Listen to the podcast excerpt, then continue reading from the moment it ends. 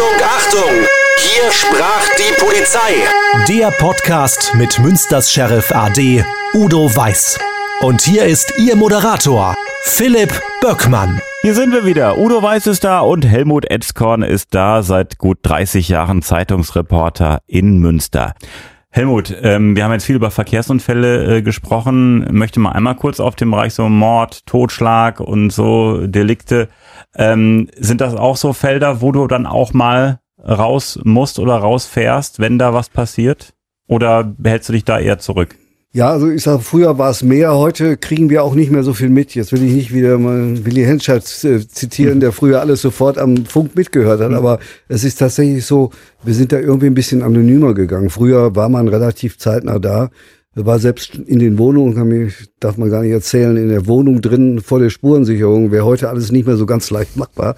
Zu Recht, äh, sage ich mal vorsichtig. Ähm, ja, und das Interessante ist eigentlich nicht nur, dass man vor Ort war, sondern ich war dann meistens danach auch im Gericht und habe den Prozess mitgemacht. Und dann sieht man sowas ja nochmal aus einer ganz anderen Sicht, weil an Tatorten ist selbst selten ein Täter, der einem da erzählt oder auch nicht erzählt, wie es gelaufen ist. Ne?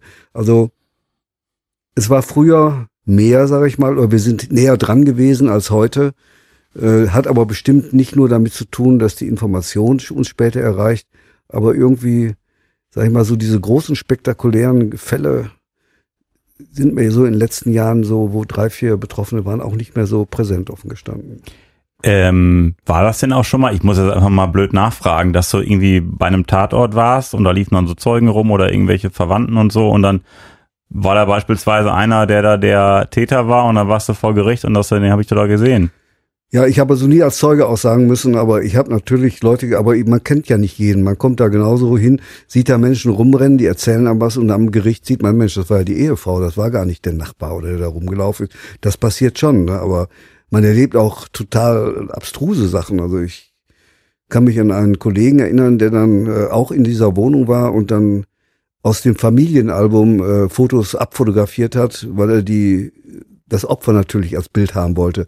Das sind so Sachen, äh, die vergisst man auch nicht, weil da, selbst da wäre ich nicht drauf gekommen, ne? weil, aber es gibt komische Situationen, die man erlebt. Es ist für alle eine Ausnahmesituation, sage ich mal so, wie jeder große Einsatz. Also selbst für gestandene Profis, äh, die lange im Geschäft sind, äh, ticken da die Uhren doch anders und da muss man sich schon ein bisschen im Griff haben, dass man manche Sachen macht, manche aber auch am besten lässt. Ne?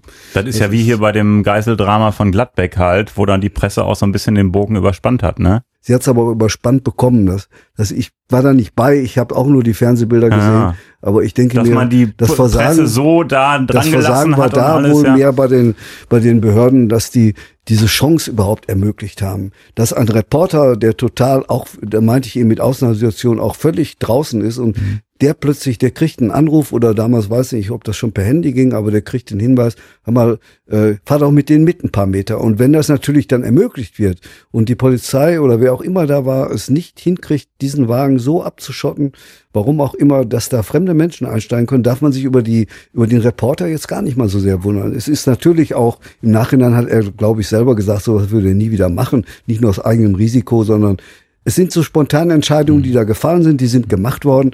Aber dieses ganze Gladbecker Geiseldrama war, glaube ich, auch der Anfang, auch die Polizeiarbeit völlig anders aufzustellen bei so Großlagen, indem man dann gesagt hat, äh, wir können das nicht alles so beliebig dem Zufall überlassen, wie sich eine Lage entwickelt. Es waren ja viele Menschen gefährdet, unabhängig davon, dass am Ende es ja leider trotzdem, glaube ich, drei Tote gab. Aber ähm, tja, da- das hat diese Polizeiarbeit, vielleicht auch die Öffentlichkeitsarbeit, äh, auch die Medien nachdenke ein bisschen revolutioniert, weil viele dieser, die da nah dran waren, Kollegen sind nachher auch, sag ich mal, äh, nicht gerade mit Samthandschuhen angefasst worden und hatten auch, sag ich mal, von ihren Kollegen durchaus äh, nicht nur lobende Worte gehört. Also ich habe das auch noch äh, aus dem Fernsehen mit äh, erlebt, dass da beispielsweise aus einer Nachrichtensendung eines Privatsenders angerufen wurde in der Bank, da wo die Geiselnahme war, mit dem Geiselnehmer live dann gesprochen wurde übers Fernsehen, also als Journalist mit dem Geiselnehmer. Ähm, ich glaube einfach, da sind alle so, haben alle so einen Adrenalinkick be bekommen irgendwie und haben da gar nicht groß nachgedacht. Also da gab es Also- von vielen Seiten einfach große Fehler, ne? Also ich denke, dass äh, zumindest aus dieser Sicht der Polizei so etwas heute überhaupt nicht mehr vorkommen würde. Und man muss auch den Zeitgeist sehen, äh, den wir damals ja hatten. Das war im Jahr 1988 und im Vorfeld hat es ja immer schon Bestrebungen gegeben bei der Polizei. Alles musste auf Deeskalation beruhen. Es gab die große Diskussion, darf es überhaupt im Polizeigesetz einen sogenannten finalen Rettungsschuss geben? Andere haben da sofort einen Todesschuss draus gemacht. Sprachlich völlig falsch, denn Todesschuss bedeutet etwas anderes wie finaler Rettungsschuss. Es gab sogar Überlegungen zu fragen, gibt es den Bürger in Uniform auch ohne Waffe? Also es war eine ganz, ganz andere Zeit, äh, die zu dem Zeitpunkt dann überhaupt ähm, als, als, als Grundlage für Entscheidungen dann auch äh, gefunden werden musste. Und ähm, auch ich denke an äh, Demonstrationen, da haben wir eine ganze Menge auch daraus gelernt. Ähm, das Bild Polizei und Presse war damals ein ganz anderes. Wir haben uns dann abgeschottet als Polizei weil wir auch den Umgang nicht so, ja, nicht, so richtig gewohnt waren. Und äh, mit dem Ergebnis dann letztlich, dass wir auch Bilder immer nur gesehen haben bei Demonstrationen, wo Polizei, wenn sie die Straßen räumen musste, dann äh, immer gesehen haben, wie ja die Aggression von der Polizei ausging. Das haben wir alles gelernt und umgestellt und dann hinterher auch zum Beispiel die äh, Presseleute mit in unsere Reihen genommen, sodass man auch mal die andere Seite sehen konnte. Und äh, ich selber habe auch im Studium für einen höheren Dienst äh, eine ganze Studieneinheit gehabt, äh, Presse- und Öffentlichkeitsarbeit, die mich auch sehr, sehr geprägt hat, die sehr interessant war. Und von daher haben wir heute einen ganz, ganz anderen äh, Zugang und ein ganz anderes Verhältnis, auch, auch zur Notwendigkeit der Pressearbeit. Denn ich sagte eingangs schon, ohne vernünftige Presse- und Öffentlichkeitsarbeit können wir ja die Bürger überhaupt nicht informieren. Kein Hintergrundwissen, kein äh, Strategiewissen, auch die Arbeit der Polizei nicht, das, was möglich ist, was nicht möglich ist. Und ähm, wenn wir es einmal zurückführen, auch auf äh, eine Zusammenarbeit ja hier in Münster, nämlich äh, im Bereich unserer Verkehrssicherheitsarbeit. Wir hatten das Thema, dass Münster die Stadt war in Nordrhein-Westfalen mit dem höchsten Risiko, Opfer eines Verkehrsunfalls zu werden. Und äh, damit äh, mussten wir natürlich etwas tun. Und wir haben dann eine entsprechende Verkehrssicherheitsstrategie entwickelt, und zur Verkehrssicherheitsstrategie gehört zum Beispiel auch dann die Zusammenarbeit im Bereich der Sicherheitskommunikation mit der Presse. Und äh, wenn ich nur mal einen Aspekt, einen fachlichen Aspekt daraus sehe, äh, es gibt zum Beispiel dann ja die Erhöhung der Entdeckungswahrscheinlichkeit. Das heißt, wir haben im Jahr haben wir mindestens acht Schwerpunktaktionen durchgeführt, über 14 Tage. Und äh, dann war es so, dass man in diesen 14 Tagen wirklich mit ungefähr 40 bis 50 Kolleginnen und Kollegen schwerpunktmäßig überwacht hat und das ganz konsequent. Dann kommt natürlich wieder eine Pause und in dieser Pause muss auch etwas geschehen. Und das nennen wir dann die subjektive Entdeckungswahrscheinlichkeit. Und diese subjektive Entdeckungswahrscheinlichkeit, die können wir dadurch aufrechterhalten, dass wir über Presse, mit Presse halt eben Geschichten zum Beispiel darstellen, Hintergründe darstellen. Wir denken an diese Aktion, ich fahre 14 Meter in der Sekunde bei 50 oder wo ich mit 50 äh, ähm, anhalte, fange ich mit 70 erst an zu bremsen. Das sind alles so Dinge, die dann rübergehen. Und da muss natürlich auch die Presse auch entsprechend äh, ja angereichert werden. Wir haben das seinerzeit so gemacht. Äh, insofern weiß man schon, äh, dass die Presse auch Geschichten braucht, dass wir immer gesagt haben, wir liefern nicht nur Zahlen, sondern wir liefern auch Kuriositäten, die man auch braucht in diesem Bereich, damit Presse damit arbeiten kann. Und wenn ich dann so an denke, äh, wir haben im Jahr, ich alleine habe im Jahr über 90 Interviews gegeben. Wir haben 150 Informationsveranstaltungen durchgeführt und insgesamt 1400 Presseberichte rausgegeben. Darüber hinaus äh, Rundfunkspots auch über Antenne Münster und äh, dann auch die Kinospots, die im Cineplex dann auch liefen. Also das ist ein umfassendes Maßnahmenpaket, wo man daraus sieht, dass Sicherheitskommunikation heute ganz anders gestaltet wird. Und äh, das bedeutet natürlich auch, dass man Menschen hat, die das auch so sehen. Und da bin ich wieder beim Ausgangspunkt.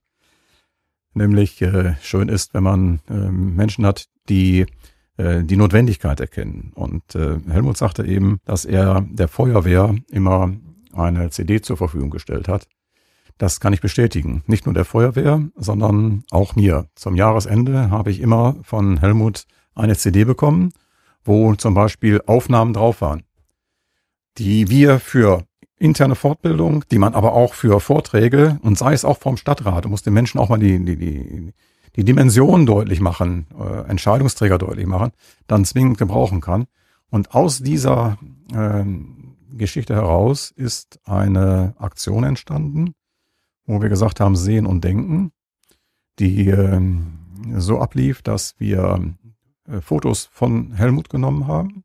Mit seinem Einverständnis natürlich, die kommen ja alle von ihm, das wurde ja, auch Geld deutlich gemacht. Nicht, kann mich gut erinnern. Ja, ja, Geld gab's nicht, das war, war so, aber er braucht auch zumindest nicht die großen Abzüge ja, selber machen. Das haben wir dann gemacht und ähm, alles Fotos, die einfach mal deutlich machen, welche Dramatik dahinter steckt ähm, in der Deformation von eines Fahrzeuges, wo da Menschen drin gesessen haben, ohne allerdings die Opfer zu zeigen.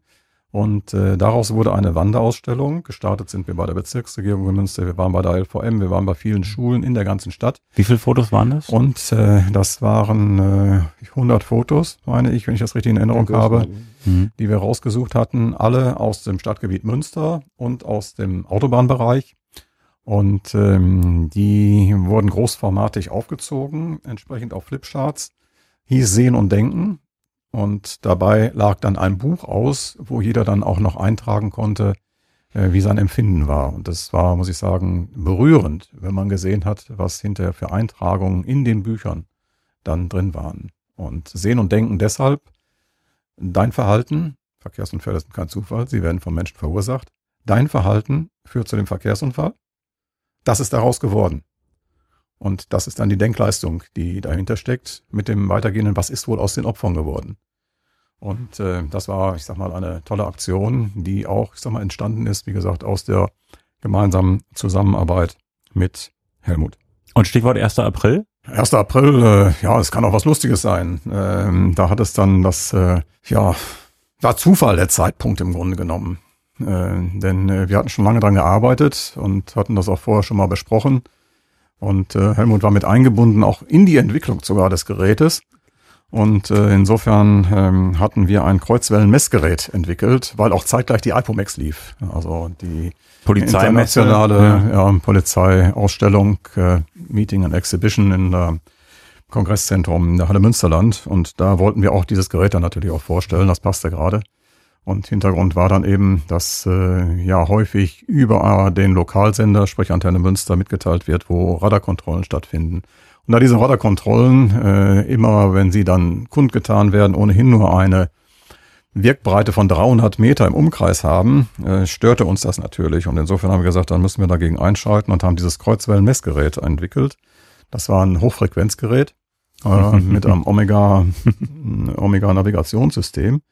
Und äh, da haben wir dann äh, das äh, letztlich in einem Verfahrensablauf so gestalten können, dass wenn jemand anruft, äh, dieser Anruf automatisch äh, bei uns auf dem Schirm geht. Über zwei sich kreuzende Wellen konnten wir dann lokalisieren, wo dieser Anruf konkret stattfindet. Und äh, dann haben wir dann sofort natürlich einen, meistens einen Motorradfahrer, weil der schnell dann auch hinkam, hingeschickt, der dann diese Person angehalten hat und dann halt eben wegen des Telefonierens während des Autofahrens dann auch sanktioniert hat. Und äh, das hatte Helmut ja äh, noch besser ja, dargestellt wie ich, glaube ich. Das Schöne an dieser Geschichte war eigentlich, dass sie so authentisch klingt. Also hätten wir gesagt, äh, Leute, geht mal, oder am, im Kanal wurde gestern ein weißer Wal gesichtet. Im Rhein hat man ja mal sowas, aber ich sag mal, man darf es nicht übertreiben. Heute sind Aprilschätze eh nicht mehr von der Bedeutung. Früher war das eigentlich jedes Jahr Usus, wird heute kaum noch gemacht. Ein Aprilscherz muss so wirken, dass er auch wahrscheinlich sein könnte. Und mit diesem Kreuzwellenmessgerät. Klang sehr authentisch. Das ja. klang tatsächlich so, als ob es sowas geben kann. Und wir sind ja alle technikgläubig und das machte schon den Eindruck, dass es sehr gefährlich ist für die Bevölkerung und vor allen Dingen jetzt sofort die Gefahr besteht, dass man erkannt wird mit seinem üblen Tun. Und das war dann auch so, sag ich mal, ganz nüchtern sachlich erzählt. Jetzt nicht übertrieben erzählt, sondern so wie man vielleicht über eine neue technische Erfindung, die jetzt gerade ausprobiert wird, das kommt dann an. Das haben auch viele gefressen, glaube ich jedenfalls. Äh, jedenfalls, ähm, ja, war eine, war eine lustige Sache und äh, hat, glaube ich, allen Beteiligten am Ende Spaß gemacht. Wir hatten dann auch noch ein paar Leserbriefe, weiß ich noch damals. Einer wollte die dann für die Stadt Bonn einkaufen, die Geräte, weil er da irgendwie beim Ordnungsamt, da konnten wir ihm nicht richtig weiterhelfen, aber wir haben gesagt, es gibt da eine Quelle, rufen Sie mal Udo Weiß an, er freut sich eigentlich über jeden Anruf. Aber es hat schon nicht nur die Resonanz gehabt, ihr wollt uns jetzt hier ein bisschen verkohlen, sondern äh, in dem Moment hat, hat jedenfalls, haben viele das erstmal für bare Münze genommen. Und das zeichnet ja so ein Aprilscherz auch ein bisschen aus, dass man nicht auf den ersten Blick sofort erkennt, das, das kann gar nicht sein. Ne? Es hat aber auch andere Aktionen äh, gegeben, auch zu Beginn ganz, äh, wo wir, du gemeinsam mit dem äh, Kollegen Wolfgang Wengler, äh, dann in der Stadt unterwegs gewesen seid und habt alle Unfallbrennpunkte dargestellt. Was ja, das war mal eine besonderen, Serie. Ja, eine ja. ganze Serie und sehr aufwendig, aber sehr, sehr informativ mit einem sehr positiven Rücklauf auch wo alle Unfallpunkte dargestellt wurden. Einmal, warum sie so gefährlich sind und wo man darauf achten muss und was man dagegen machen kann. Das war eine tolle Serie, auch wenn der Kollege Wengler sagt, das hat mir sehr, sehr viel Arbeit in der Aufarbeitung gekostet. Das war auch so. Ich saß, glaube ich, einmal eine Woche bei ihm oben im Büro ja. und dann hat er wieder eine Ecke ausgearbeitet und das ist man nicht nur ohne gewesen, das habe ich wohl gemerkt, aber ich glaube im Nachhinein war auch ganz dankbar, weil man dies ja auch intern konntet ihr da auch viel mitmachen, jetzt unabhängig von der Berichterstattung. Aber war aufwendig, aber ich ja, glaube, sowas, so, so Stücke, wo die Leute oder die Leser oder die Hörer am Ende des Tages auch selbst was mitnehmen können, sind dann manchmal auch zielführend. Ne? Und Absolut. weil du vorhin die Bilder ansprachst, äh, ich glaube, es ist immer noch was anderes, wenn man die lokal einordnen kann, die Fotos. Ja und man sieht nicht jetzt ein Bild, äh, was überall auf der Welt passiert sein kann oder Unfälle, sondern viele verbinden ja schon damit, dass sie vielleicht da im Stau gestanden haben, dass sie sich noch dran erinnern können, dass was darüber in der Zeitung das muss stand. örtlichen Bezug haben. Ja, und dann hat man einen ganz anderen Zugang auch ja. zum Thema, als wenn es irgendwo passiert sein konnte. Ne? Ja, absolut. Das muss örtlichen Bezug haben. Ja. Äh, da sieht man das dann auch. Äh, und die sagen. Macht der Bilder, da brauchen wir uns nicht über unterhalten, ist ja. heute eine andere, völlig andere als früher. Du sagtest eben Demo. Ja, Heute sind wir Zeitungen und wer auch noch immer da ist ja nur noch ein ganz kleiner Teil von denjenigen, die da Bilder machen, sondern die Masse wird ja durch irgendwelche Menschen völlig okay, werden fotografiert, werden gefilmt und werden auch so unkommentiert über Netze verbreitet. Das macht es ja wahrscheinlich den allen Beteiligten nicht einfacher, nachher rauszufiltern, äh, was denn nun authentisch ist, was zusammengeschnitten ist. Und da ist, glaube ich, auch nicht nur jetzt äh, die Zeitung, sondern alle professionellen Medien haben da nur eine Chance, gegen, dagegen zu bestehen, wenn sie wirklich weiter dafür sorgen, dass es das, was sie bringen, auch tatsächlich eingeordnet und, und auch, sage ich mal, zuordnenbar ist und auch wirklich äh, geprüft ist. Das kann man bei den anderen Quellen nicht machen. Und ich sehe da schon eine Gefahr, dass wir bei allen Bildern, wenn wir jetzt an den schrecklichen Krieg denken im Nahost, dass die Bilder uns so beeindrucken, dass uns am Ende gar nicht mehr interessiert, wer sie gemacht haben, sondern wir sehen sie da laufen und ordnen sie intuitiv für uns ja auch ein. Wir haben ja alle einen anderen Eindruck, wenn wir uns jetzt so ein Bild angucken oder vielleicht auch manche gleich. Und das ist natürlich schwierig geworden, da, äh, sage ich mal, Quellen zu finden, auf die man sich verlässlich äh, dann auch berufen kann. Das geht den Kollegen den richtig großen Zeitungen oder auch den, den Nachrichtenagenturen auch nicht viel besser. Mhm. Die sind auch oft in dem Zwiespalt. Können wir das jetzt bringen? Äh, können wir das überhaupt prüfen, was da jetzt gekommen ist? Kommt das wirklich jetzt von der und der Quelle? Also ich will sagen, Bilder sind heute so wichtig geworden, leider auch durch KI immer mehr manipulierbar, Absolut. was es auch nicht einfacher macht. Das war für uns früher ein Grundsatz. Äh, es fing ja dann irgendwann mal an, dass wir nicht mehr in der Dunkelkammer abends uns mit der Säure die Hose versaut haben, sondern tatsächlich nicht mehr Filme, sondern auch digital hatten. Da gab es damals schon immer die Grundregel, wenn wir Bilder in der Zeitung bringen oder wo auch immer, wir dürfen sie nicht so verfälschen. Man kann sicherlich mit hell und dunkel ein bisschen nachbelichten, das ist alles nicht das Thema. Aber wir können nicht anfangen, in die Bildsprache einzugreifen und zu verändern. Das ist heute leicht möglich, wird sicherlich auch viel praktiziert. Man denke an den Papst in dem tollen, äh, schicken äh, Mantel, den er da anhat. Also da gibt's äh, so viele Möglichkeiten heute. Es wird, glaube ich, immer schwieriger für den Konsumenten zu beurteilen, ist das jetzt wahr, ist das authentisch, was ich da sehe, oder stimmt das nicht? Je größer wird die Verantwortung für die, die da irgendwie ihr Geld für bekommen, auch dagegen zu steuern und tatsächlich, ja, so ein bisschen zumindest noch den Eindruck im Raum halten, das, was Öffentlichkeitsarbeit bedeutet für diejenigen, die es professionell machen, dass man da sich auch relativ sicher ist, dass es verlässlich ist. Und da verstehe ich manchmal auch die Polizei, dass man Quellen natürlich nicht sofort immer rausrücken kann. Das ist manchmal undankbar, aber wie gesagt, ich, sehe das, ich bin öfter in Berlin, da ist eine ganz kleine Schlägerei, da sind 20 Handykameras draufgehalten. Ja, wenn ja. da der erste Polizist mit dem Streifenwagen um die Ecke kommt, dieser Mann hat überhaupt keine Chance einzugreifen und zu sagen, tut mal die Kamera, da hat er gar keine Zeit in dem Moment vor. Aber wenn man dann abends auf diesen, in den Foren in Berlin guckt, wird man nur die Sekunde sehen, wo der Polizist irgendjemanden zu Boden reißt. Man wird davor nichts erkennen und danach nichts erkennen, aber es wird dann drunter stehen, Ja, ja, Polizeigewalt in Neukölln. Das ist die Gefahr, ne? Ja, ja. die aber immer schwer auch von allen Betroffenen zu handeln ist. Ja, absolut. Helmut, wenn du mal draußen bist äh, bei einem Einsatz, bei einem Reporter-Einsatz, äh, also der Lai stellt sich vor, Mensch, da ist immer Action, da ist immer Action, aber aus meiner Erfahrung muss ich sagen, man muss auch mal eine halbe Stunde einfach nur rumstehen und warten. Ist das auch deine Erfahrung? Also ich sag mal so, bei Bränden sind die ersten zehn Minuten interessant, danach wird es Genau. für mich, weil ich ja, zum Glück in Anführungszeichen nicht mitlöschen muss, wird's dann, ist es dann eigentlich gelaufen. Also da, bei Unfällen ist eine andere Sache, da wartet man vorher, ehe man rangeht.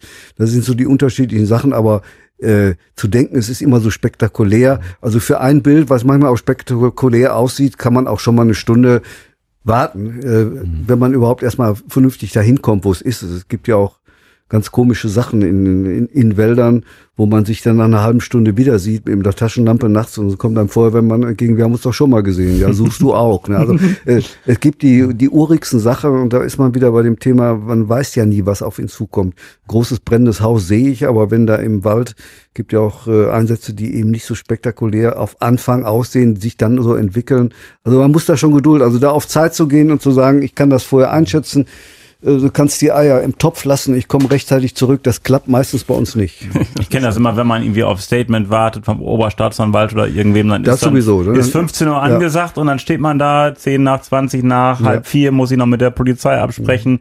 Und äh, da muss man einfach eine gewisse Ruhe haben. Da muss man auch ein Typ für sein, der einfach sagt, Mensch, äh, ich habe jetzt den Terminkalender nicht so voll äh, und habe jetzt nicht äh, drei andere Termine reingepackt äh, und muss Prioritäten setzen. Äh, Helmut, Stichwort lange Einsätze. Ähm, Gab es denn schon mal Einsätze, wo du wirklich stundenlang gefordert warst? Oder sind das wirklich so Sachen, sagst du, nach zwei, drei Stunden ist Schluss? Oder gab es schon mal Lagen, wo du gesagt hast, Mensch, also da war ich jetzt irgendwie acht, neun, zehn Stunden am Stück im Einsatz? Also ich sag mal, der Durchschnitt ist so in zwei Stunden ist es abgearbeitet, dann ist Mhm. man auch wieder zu Hause. Äh, geht heute alles durch die digitale Fotografie schneller mit der, der Nacharbeit, sage ich mal, die man nach sowas hat, das ist klar. Aber um nochmal dieses A31-Beispiel, das ging von 17 Uhr bis anderen Morgen um 10. Ne, Da war ich auch nicht zu Hause zwischendurch, weil ich war froh, dass ich da gewesen bin bei diesem chaotischen Lage und ich musste mit meinem Auto ja auch irgendwo stehen, wo ich nicht gleich abgeschleppt werde. Also das war auch nicht planbar, weil ich dummerweise an demselben Tag, was ganz selten passiert, an der Nordsee war, da war ein Wal gestrandet, diesmal aber wirklich ein Wal. Und der wurde von Leuten aus dem Naturkundemuseum da auseinandergenommen irgendwie. Und da waren wir zu eingeladen, das beizuwohnen. Da kam ich dann. Also privat war das, ne? Oder? Oder war das Nee, nee, das war für die Zeitung Für die Termin. Zeitung. Ah, okay. der, ich weiß nicht mehr den Namen, der ganz bekannter äh, Präparator hier aus dem Naturkundemuseum, der war oben an der Küste, Stralsund oder wo, war schon nicht mehr, und hat da diesen Wal äh, untersucht und, und wurde dann irgendwie zerlegt. Ja, und da kam man dann nachmittags 17 Uhr wieder und Stralsund hin und zurück ist ja schon für einen Tag eigentlich genug zu fahren. Hm. Ja, und dann kam ausgerechnet das hinterher. Das passiert, ist aber jetzt wirklich nicht die Regel, sollte man jetzt auch nicht überbewerten. Aber es gibt schon mal Lagen, äh, da dauert's halt dann schon drei, vier Stunden. Aber es ist die reine Ausnahme und eben wie bei vielen anderen Sachen auch nicht einkalkulierbar. Das kann passieren und da muss man sich, das weiß man aber, wenn man so in Anführungszeichen bekloppt ist wie ich und sowas macht, dann weiß man, dass das nicht immer äh, A mit der Uhrzeit sowieso zu unmöglichen Zeiten ist, aber B auch nicht einschätzbar ist, äh, wie lange sowas dauert. Da hat man mit der Zeit sicherlich auch einen Erfahrungswert, aber es ist immer wieder so eine kleine Wundertüte. Wie gefährlich ist denn äh, dein Job? Warst du früher leichtsinniger, wenn du gesagt hast, oder ist man schon mal in ein Haus gegangen, bevor es abgesperrt war? Also ich bin, war früher mit Sicherheit leichtsinniger und es waren auch andere Zeiten. Früher äh, hat gar keiner was gesagt, wenn du in ein natürlich nicht mehr brennendes Haus, aber es war aus und dann war irgendwie eine ausgebrannte Wohnung. Früher bist du da so reingelaufen, hast du dein Bild gemacht. Würde ich heute nie wieder machen. War auch, weil man mit der Zeit dann eben weiß, dass diese Gase, die da immer noch sind, ohne Atemschutz immer noch scheiße sind, auch wenn es längst nicht mehr brennt, ist die eine Sache. Äh, ich habe irgendwann mal vor langer Zeit den ersten Feuerwehrhelm geschenkt bekommen, den habe ich immer noch im Auto und bei gewissen Lagen, wenn also zum Beispiel ein Bauernhof brennt, setze ich den auch auf, so ein bisschen als Eigenschutz, aber ich gehe auch nicht so nah ran. Gefährlicher sind diese kleinen Sachen, wie zum Beispiel, wenn wir mal wieder hier einen Orkan oder einen Sturm haben, da stehst du nachts auf der Straße, machst ein Bild vom umgefallenen Baum und dummerweise fällt über dir gerade der nächste um. Also da ist dieser Helm manchmal sichtbar. Es gibt relativ, äh, es gibt Situationen, die, die sind schon gefährlicher als für einen normalen Menschen, aber ich würde es jetzt nicht als so risikoreich bezeichnen oder ich gehe nicht äh, an einem brennenden Giebel vorbei, wo ich genau weiß, der kann die nächsten zehn Minuten einstürzen. Das wiederum weiß man eben, wenn man genug Einsätze hinter sich hat, kann man keinem unbedingt beim ersten Mal sagen oder äh, in der Regel funktioniert es aber auch gut, dass die Absperrkräfte der Feuerwehr das aber auch im Blick haben. Aber ich bin auch schon, wenn ich ehrlich bin, zurückgepfiffen worden, auch von der Feuerwehr. Das ist dann überwiegt manchmal der, der Drang, das schöne Foto zu machen, äh, äh, dann doch der, der, der Lage, die eigentlich so, der hätte ich eigentlich nicht so weit hingehen dürfen. Das, das ist sicherlich häufiger mal passiert.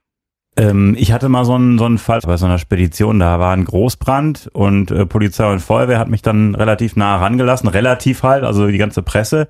Und dann kam der, der Firmenchef, sagte hier, äh, Hausrecht, alle weg ja. hier. Wie gehst du mit sowas um? Muss man damit klarkommen? Äh, muss man muss es akzeptieren. Also es war hier mehrfach in, in Firmen hat's hier gebrannt. Das Werkstor ist eigentlich für mich erstmal die Grenze. Ich meine, ich versuche die zu überschreiten, in Anführungszeichen, wenn die Feuerwehr da reinfährt. Ja. Aber ich, mir ist vollkommen klar, in dem Moment bin ich auf Privatgebiet ja. und ich habe auch ein, zwei Mal tatsächlich dann die Ansage bekommen, das Grundstück sofort zu verlassen und kein Material, was da drin gemacht wird, zu verwenden. Mhm das tue ich dann aus dem einfachen Grunde, weil ich damals auch keine Lust habe, dass der Verlag deswegen äh, ein Gerichtsverfahren ja, hat. Und absolut, das ja, wäre auch so gekommen, ja. ne, dass die Gefahr besteht. Das ist mir auch beim Bauernhof schon passiert. Da wiederum haben dann äh, die selbst Betroffenen, die Ehefrau kam dann an und sagte, du musst sofort hier weg. Ich kann das verstehen. Die hat in dem Moment ganz andere mhm. Sorgen und sieht dann noch früher jemanden mit Kamera. Heute würde ich es ja ein bisschen smarter machen mit dem Smartphone, aber früher hatte man eben eine große Kamera um und dass die Frau in dem Moment alles andere als Bock hatte, im Gegensatz mhm. zu den Tatortkrimis, die man so sieht, wo ja mhm. die Medien manchmal mit bis ins Wohnzimmer kommen, da war, ist schon lange nicht mehr so. Und ich, ich habe da Verständnis für, in dem Moment ist man dann sauer, aber man merkt, doch irgendwann, wo man zu weit geht oder wo eine Grenze ist. Also auch wenn die Polizei sagt, hier können Sie stehen und dann ja. kommt der Eigentümer und sagt, nee. Dann also wenn ich außerhalb der, äh, bei Großbränden ist das Problem eigentlich gering, weil die Flammen hoch genug sind, da kann man weit genug wegstehen. Ja, ne? mit einem schönen das, Zoom, ne? Ja, braucht man oft gar nicht. Also das klappt ja. alles eigentlich, aber man weiß inzwischen, dass man an der Grenze bleibt, wo man eben nicht auf, solange man auf einer öffentlichen Straße ist, kann sowieso keiner irgendwie groß was reinreden, aber das, äh, da sind unterschiedliche Interessen und wie gesagt, die Stimmung ist meistens bei denen, wo es passiert ist, auch nicht die beste in dem Moment. Und das Sprichst du die Leute dann auch an oder sagst du da, nee, ich lasse sie in Ruhe? Ich spreche, also ich habe ja mein, also von der Feuerwehr und Polizei versuche ich mir schon was zu holen, hm. aber die Betroffenen würde ich in dieser ersten Phase, meistens machen wir es ja so, dass wir am anderen Tag sowieso nochmal nachgehen, aber hm wenn die von sich aus nicht kommen, äh, spreche ich keinen Firmenchef oder so weiter und, und frage ihn jetzt, wie viele Maschinen kaputt sind oder so. Das ist in diesem ersten Thema auch nicht relevant und meistens ähm, ja auch in dem Moment nicht nötig. Also ich versuche da nicht noch mehr Unruhe reinzubringen. Die Jungs haben in dem Moment oder Frauen so viel andere Probleme am Hals, als jetzt mit irgendeinem Reporter darüber zu sprechen, äh, ob der Schaden 800.000 ist oder eine Million dass man auch nicht dann unbedingt sofort da beurteilen kann. Also und ich sag mal so, man braucht ja auch für die Ausgabe am nächsten Tag auch noch einen Weiterdreh und dann man kann man ja die Weiterdreh und äh, wie gesagt, da kommen wieder die Onliner. In ja. Ruhe dann am nächsten Tag anrufen und fragen, ja. äh, können Sie was zu sagen, äh, Schadenhöhe oder so, also das ist oder warten, ob die Polizei da was in Erfahrung bringt. Ja. Ja. Oft geht das aber auch schon nach ein paar Stunden, dass man einen Menschen sprengen kann. Nur in der extremen Einsatzlage am Anfang, wo alles noch sich entwickelt, wo ein Landwirt erstmal Sorgen hat, dass seine Viecher aus dem Stall kommen, da werde ich den nicht in ein dreistündiges Gespräch über den Sinn und Unsinn einer öko ökologischen Führung und Gülleverbrauch ja. da fragen, sondern da muss man dann manchmal auch sag mal, so ein bisschen Gefühl haben, wen kann man, ist auch völlig unterschiedlich. Es gibt Leute, die wollen erzählen, das habe ich auch schon erlebt, die wollen die Geschichte erzählen. Das ist aber auch wieder Münster anders als im Ruhrgebiet. Im Ruhrgebiet hast du sofort zwei, drei Teams da stehen. Das sieht man ja fast jeden Tag im Fernsehen.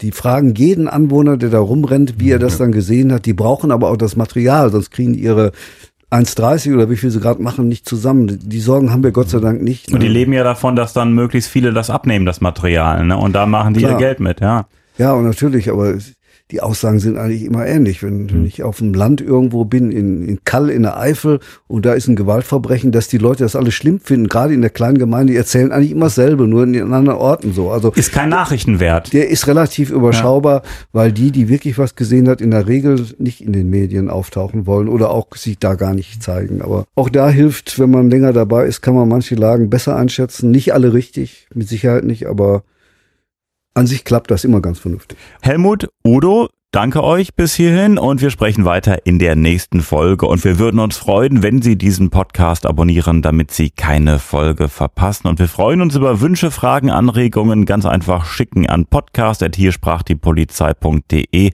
podcast@hiersprachdiepolizei.de bis zum nächsten Mal.